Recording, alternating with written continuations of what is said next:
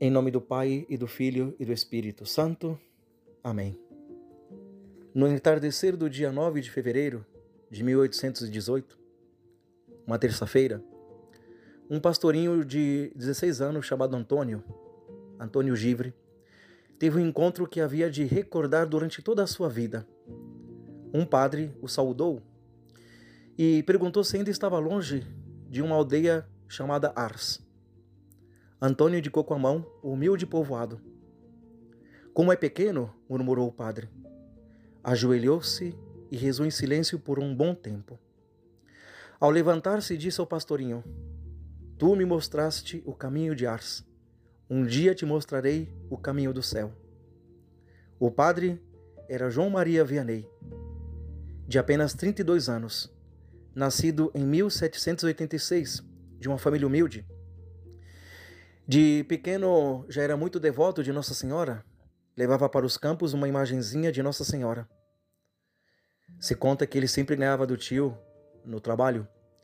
Se bem fosse menor que o tio e o tio era mais robusto, ele sempre preparava rápido o terreno, porque ele colocava a imagem a uma certa distância e ia preparando o terreno até chegar até a imagem. Ou seja, que a ânsia de chegar até Nossa Senhora fazia com que ele ganhava sempre, ganhasse sempre do tio no trabalho. Aprendeu o catecismo escondido por causa da perseguição desencadeada pela Revolução Francesa. Sua primeira comunhão também foi escondida, em uma casa, com portas e janelas fechadas. O espetáculo da resistência do clero francês à perseguição acabara de enraizar nele a vocação religiosa. Mais ainda, uma vocação para o heroísmo, para o sacrifício e para uma grandeza espiritual. No dia 13 de agosto de 1815, foi ordenado sacerdote.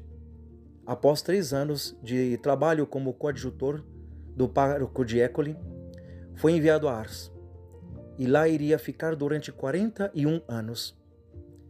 Fisicamente era rústico, rosto alongado e magro. Nada demais em sua aparência.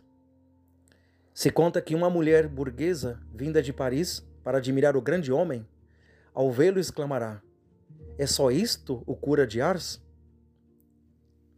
A verdade desse homem não estava na sua aparência. De fato, Deus escolheu o pequeno desse mundo para confundir os grandes, dizia São Paulo. Havia nele alguma coisa superior, superior inclusive à inteligência, uma forma de ver as coisas do alto. Testemunhas diziam: para crer na presença do sobrenatural, basta olhá-lo. Assim era aquele que iria pastorear Ars durante 41 anos seguidos. Aquele que vivi, viria a identificar-se tão totalmente, tão plenamente com essa ínfima aldeia, que iria como que ser absorvido por ela. Seria conhecido como o cura d'Ars. Lembremos que cura era a forma como se chamavam os párocos naquele tempo. 41 anos em Ars. 41 anos sempre contra a vontade.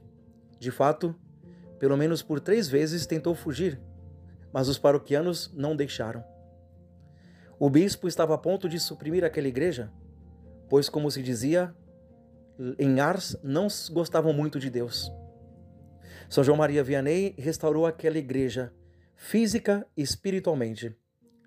Já fisicamente, porque quando ele chega, ele já começa a trabalhar, limpar o templo com as próprias mãos. Duro consigo mesmo, mas amável com todos. Sua terrível ascese não o impediria de ser de uma delicadeza, de uma mansidão, de uma bondade para com todos.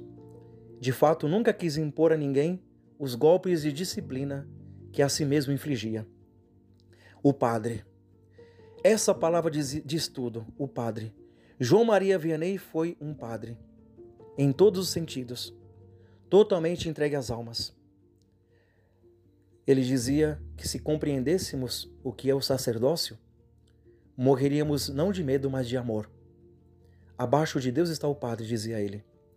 Ao mesmo tempo que percebia a grandeza espiritual de que é um padre, ele dizia: Como é terrível ser padre! E isso repetia chorando. Rapidamente o renome do Curadars transbordou do quadro estreito de sua minúscula paróquia, Correntes e peregrinos afluíam a Ars de toda a França e de outros países, de todas as classes sociais intelectuais de alto nível. Não havia ninguém que não se retirasse consolado, encorajado, guiado. Ninguém que não pudesse dizer, como certo humilde vinhateiro de Macon: Vi Deus em um homem. Devorado pelo zelo das almas, João Maria Vianney fez-se escravo do confessionário. Passava 18 horas lá. Chegou uma vez a desmaiar por falta de ar, porque era fechado. Depois da meia-noite, ele ia para a igreja, ainda com a lanterna na mão, onde uma multidão o esperava. As mulheres eram atendidas no confessionário, os homens na sacristia, pois não gostavam de serem vistos, e os clérigos atrás do altar maior. Só interrompia as suas confissões para a missa às quatro da manhã e às onze horas para a catequese. Marte do confessionário. Por mais de 30 anos travou uma luta terrível com o demônio, às vezes inclusive uma luta física. Uma vez teve sua casa queimada, às vezes era arrastado pelos pés em sua casa, mas isso não assustava. Pelo contrário, ele dizia: Hoje a pesca vai ser boa. Depois de tanto consumir-se por sua paróquia e pelas almas, ele morreu na noite, na noite do dia 3 de agosto de 1859, de olhos voltados para o céu, com uma expressão extraordinária de fé e felicidade, segundo as testemunhas. A multidão inteira estava em Ars para esse momento. O bispo fez 40 quilômetros a pé para poder se despedir desse grandíssimo santo. Queridos irmãos, queridas irmãs, hoje então, nesse dia tão especial, que nós possamos rezar pelos padres. Rezar pelos padres, são aqueles que levam um tesouro grande em vasos de barro. Que São João Maria Vianney interceda sempre por todos nós. Ave Maria Puríssima, sem pecado concebida.